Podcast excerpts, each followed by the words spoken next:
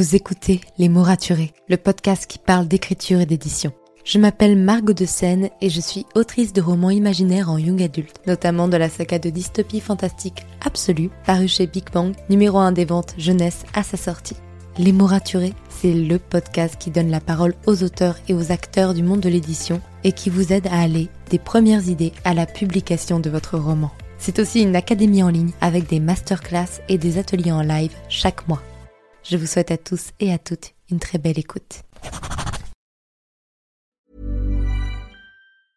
When it comes to finding great deals on mobiles, we've gone beyond expectations at Curry's. Maybe you want the latest Google Pixel 7 Pro. We've got all the latest models on the award winning ID Mobile and Vodafone networks. Maybe you want a better deal. We've got deals on data, trade ins, cashback, and more. See for yourself at your nearest Curry's store.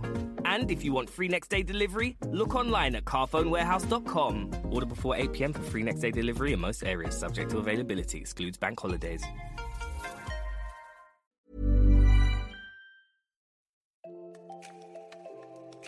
Bienvenue sur Les mots raturés, le podcast qui parle d'écriture et d'entrepreneuriat. Je m'appelle Margot de Seine, étudiante en marketing passionnée par l'écriture depuis l'âge de 10 ans. Dans ce podcast, je vous aide à écrire votre roman en vous partageant mon expérience et celle de formidables auteurs entrepreneurs. Pour recevoir des conseils chaque mardi matin, inscrivez-vous à la newsletter via l'adresse dans les notes de l'épisode. En attendant, prenez votre boisson préférée, mettez-vous à votre aise et bonne écoute. Hey, ravi de vous retrouver pour ce nouvel épisode de podcast. En attendant une super interview qui arrive lundi avec Celia Samba, vous allez voir, ça va être génial. On va notamment parler du concours Nos Futurs de Hachette et de comment, en fait, elle a réussi à gagner ce concours, de ce qui s'est passé pour elle, de ses conseils aussi pour participer à concours d'écriture. Vous allez voir, ça va être top. En attendant, aujourd'hui, je vais retrouver un sujet que j'avais pas traité depuis longtemps et que vous m'avez pas mal demandé sur les réseaux sociaux, celui du site web. Je vous ai déjà expliqué pourquoi vous devez avoir un site web d'auteur, comment, quelles étaient les étapes pour le créer. Maintenant, j'aimerais d'abord vous parler aussi des fausses idées qu'on a sur un site web et toutes les fausses croyances qui peuvent nous empêcher d'en avoir un parce qu'il y en a pas mal.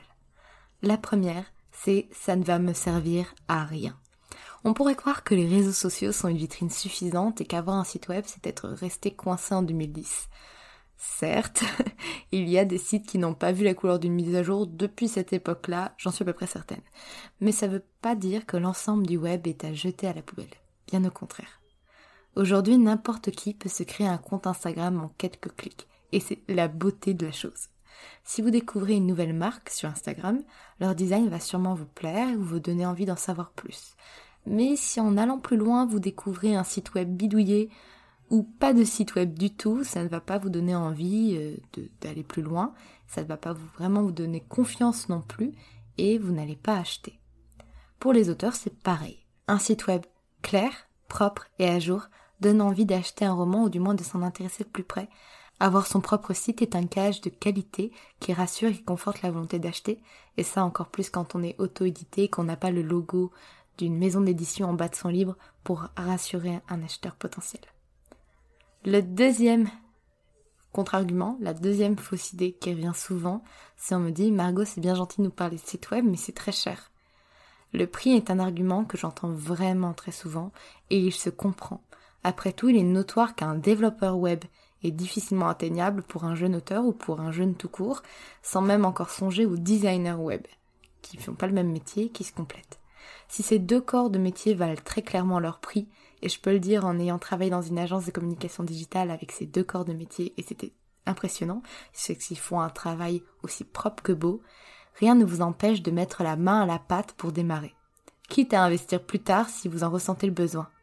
Personnellement, j'ai tout fait moi-même pour mon site d'autrice, et il ne me coûte que 5 euros par mois pour l'hébergement parce qu'il faut qu'il soit hébergé quelque part, mais ça je vous l'ai dit dans l'épisode justement sur les étapes pour créer un site web. Et c'est tout de suite plus abordable de se dire qu'en fait mon site ne me coûte que 5 euros.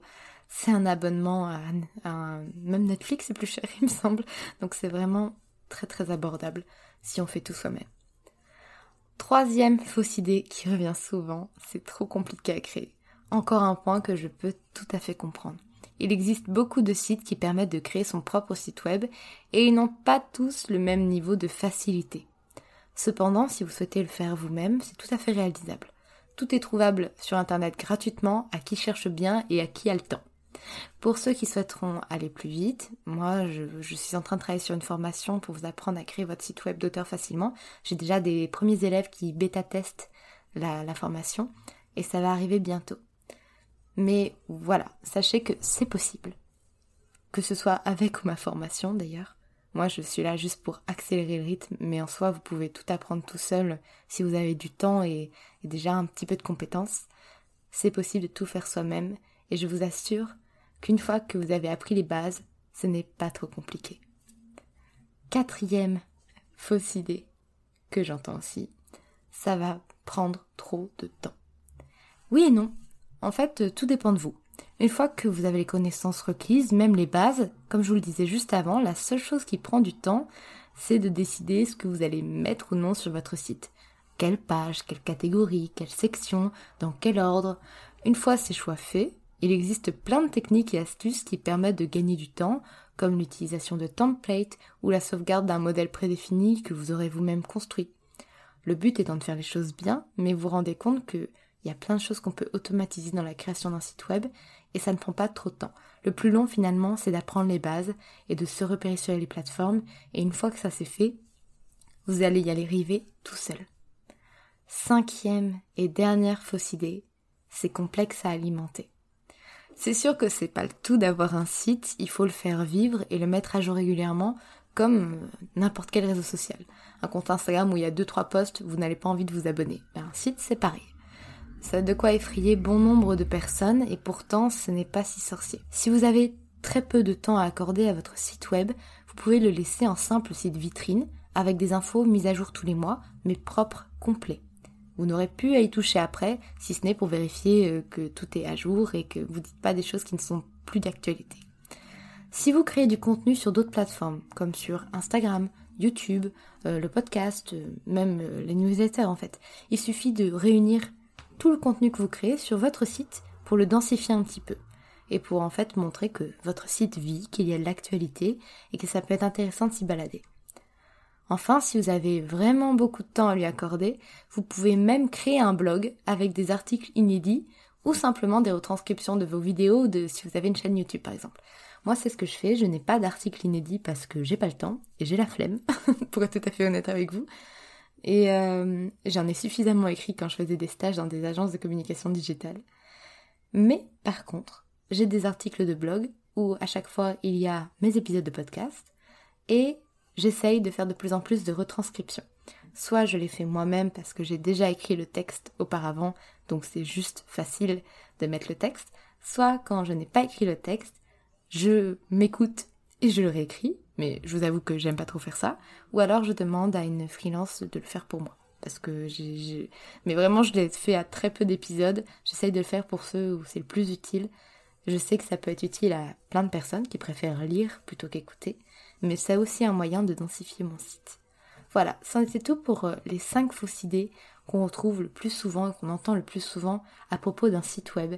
Vraiment, j'aimerais vraiment vous aider à démystifier le fait d'en avoir un. Je sais que ça fait peur à beaucoup de monde. Bien sûr, le but, et ça je, fais écho à l'épisode de podcast que j'ai sorti il n'y a pas longtemps, sur le fait de, de, se lancer sur les réseaux, sur le site web, sur le podcast, vous n'avez pas à tout faire en même temps. Le but, c'est d'y aller à votre rythme, de trouver le format qui vous convient, qui vous est le plus utile, qui vous permet de mieux communiquer avec vos lecteurs, et ça peu importe euh, le format de base que vous choisissez, tant que c'est celui qui vous plaît. Et pour ça, je vous renvoie vraiment sur le dernier épisode que j'ai sorti à ce propos. Si vous avez la moindre question sur ma formation ou même sur les sites web en général, je suis tout à fait disponible pour vous répondre sur Instagram ou par mail, donc n'hésitez pas à me contacter, il n'y a aucun problème avec ça, je ferai de mon mieux pour vous aider. Merci pour votre écoute. Si vous avez apprécié cet épisode, n'hésitez pas à laisser une note et un commentaire sur Apple Podcast, à me le faire savoir sur Instagram ou à le partager autour de vous.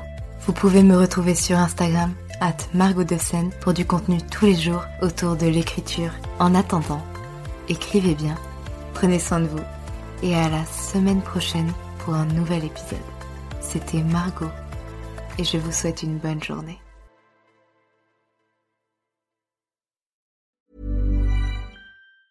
When it comes to finding great deals on mobiles, we've gone beyond expectations at Curry's. Maybe you want the latest Samsung Galaxy A54. We've got all the latest models on the award winning ID Mobile and Vodafone networks. Maybe you want a better deal. We've got deals on data, trade ins, cashback, and more. See for yourself at your nearest Curry's store. And if you want free next day delivery, look online at carphonewarehouse.com. Order before 8 pm for free next day delivery in most areas, subject to availability, excludes bank holidays. Merci pour votre écoute.